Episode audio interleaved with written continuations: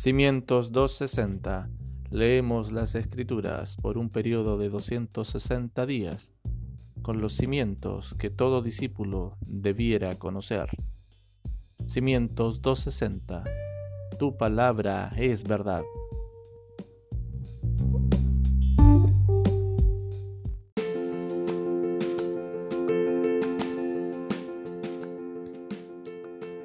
Continuamos con nuestras lecturas bíblicas Hoy, Génesis 43, Biblia de las Américas. Y el hambre iba agravándose en la tierra, y sucedió que cuando acabaron de comer el grano que habían traído de Egipto, sus padres les dijo, volved allá y compradnos un poco de alimento. Pero Judá les respondió diciendo, aquel hombre claramente nos advirtió, no veréis mi rostro si vuestro hermano no está con vosotros si envías a nuestro hermano con nosotros, descenderemos y compraremos alimento. Pero si no lo envías, no descenderemos, porque el hombre nos dijo, no veréis mi rostro si vuestro hermano no está con vosotros. Entonces Israel respondió, ¿por qué me habéis tratado tan mal, informando al hombre que teníais un hermano más? Pero ellos dijeron, el hombre nos preguntó específicamente acerca de nosotros y nuestros familiares, diciendo, ¿vive aún vuestro padre? ¿Tenéis otro hermano? Y nosotros contestamos sus preguntas. ¿Acaso podíamos nosotros saber que él diría traer a vuestro hermano? Y Judá dijo a su padre Israel, envía al muchacho conmigo, y nos levantaremos e iremos, para que vivamos y no perezcamos tanto nosotros como tú y nuestros pequeños. Yo me haré responsable de él, de mi mano lo demandarás. Si yo no te lo devuelvo y lo pongo delante de ti, que lleve yo la culpa para siempre delante de ti porque si no hubiéramos podido, perdido tiempo, sin duda ya habríamos vuelto dos veces. Entonces su padre Israel les dijo, si así tiene que ser, haced esto. Tomad de los mejores productos de la tierra en vuestras vasijas y llevad a aquel hombre como presente un poco de bálsamo y un poco de miel, resina aromática, mirra, nueces y almendras. Y tomad doble cantidad de dinero en vuestras manos y llevad de nuevo en vuestra mano el dinero que fue devuelto en la boca de vuestros costales. Tal vez fue un error. Tomad también a vuestro hermano, levantaos y volved a aquel hombre. Y que el Dios Todopoderoso os conceda misericordia ante aquel hombre, para que ponga en libertad al otro hermano vuestro y a Benjamín. En cuanto a mí, si he de ser privado de mis hijos, que así sea. Tomaron pues los hombres de este presente y tomaron doble cantidad de dinero en su mano y a Benjamín, y se levantaron y descendieron a Egipto, y se presentaron delante de José. Cuando José vio a Benjamín con ellos, dijo al mayordomo de su casa, haz entrar a estos hombres a casa, y mata un animal y prepáralo, porque estos hombres comerán conmigo al mediodía. El hombre hizo como José le dijo, y llevó a los hombres a casa de José.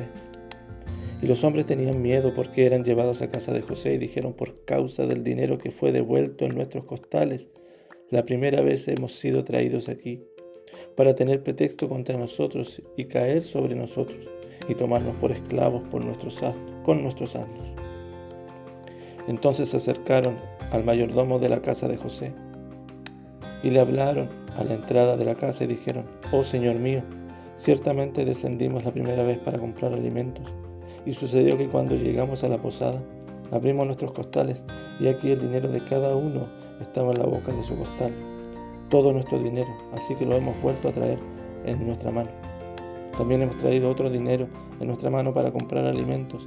No sabemos quién nos puso nuestro dinero en nuestros costales. Y él dijo, no os preocupéis, no temáis. Vuestro Dios y el Dios de vuestro Padre os ha dado ese tesoro en vuestros costales. Yo recibí vuestro dinero entonces le sacó a Simeón. Y después el hombre llevó a los hombres a casa de José, y les dio agua, y se lavaron los pies, y dio forraje a sus asnos. Entonces prepararon el presente para la venida de José al mediodía, pues habían oído que iban a comer. Cuando José regresó a casa, le trajeron el presente que tenía en su mano a la casa, y se postraron ante él en tierra. Entonces se les preguntó cómo se encontraban y dijo, ¿Cómo está vuestro anciano padre de quien me hablasteis?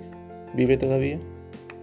Y ellos dijeron, tu siervo, nuestro padre, está bien, todavía vive. Y ellos se inclinaron en reverencia. Al alzar sus ojos y ver a su hermano Benjamín, hijo de su madre, dijo, ¿Es este vuestro hermano menor de quien me hablasteis? Y dijo, Dios te imparta su favor, hijo mío. Y José se apresuró a salir, pues se sintió profundamente conmovido a causa de su hermano, y buscó donde llorar, y entró en su aposento y lloró allí. Después se levantó, se lavó la cara y salió y controlándose dijo, servid la comida. Y le sirvieron a él aparte, y a ellos aparte, y a los egipcios que comían con él, también aparte, porque los egipcios no podían comer con los hebreos, pues esto es abominación para los egipcios. Y lo sentaron delante de él, el primogénito conforme a su primogenitura, y el más joven conforme a su juventud. Y los hombres se miraban unos a otros con asombro. Él les llevó porciones de su propia mesa, pero la porción de Benjamín era cinco veces mayor que la de cualquiera de ellos. Bebieron, pues, y se alegraron con él.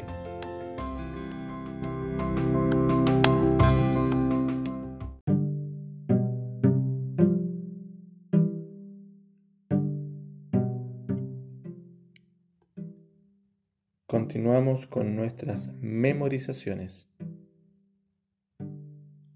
Esta semana, Romanos 8, 28. Biblia de las Américas. Romanos 8, 28. Y sabemos que para los que aman a Dios, todas las cosas cooperan para bien. Esto es, para los que son llamados conforme a su propósito.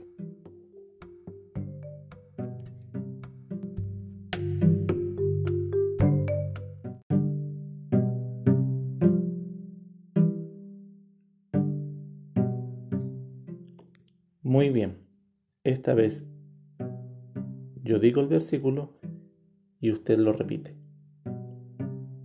Romanos 8:28. Y sabemos que para los que aman a Dios,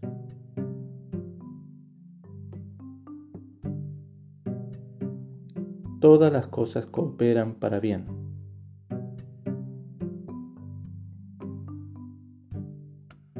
Esto es para los que son llamados conforme a su propósito.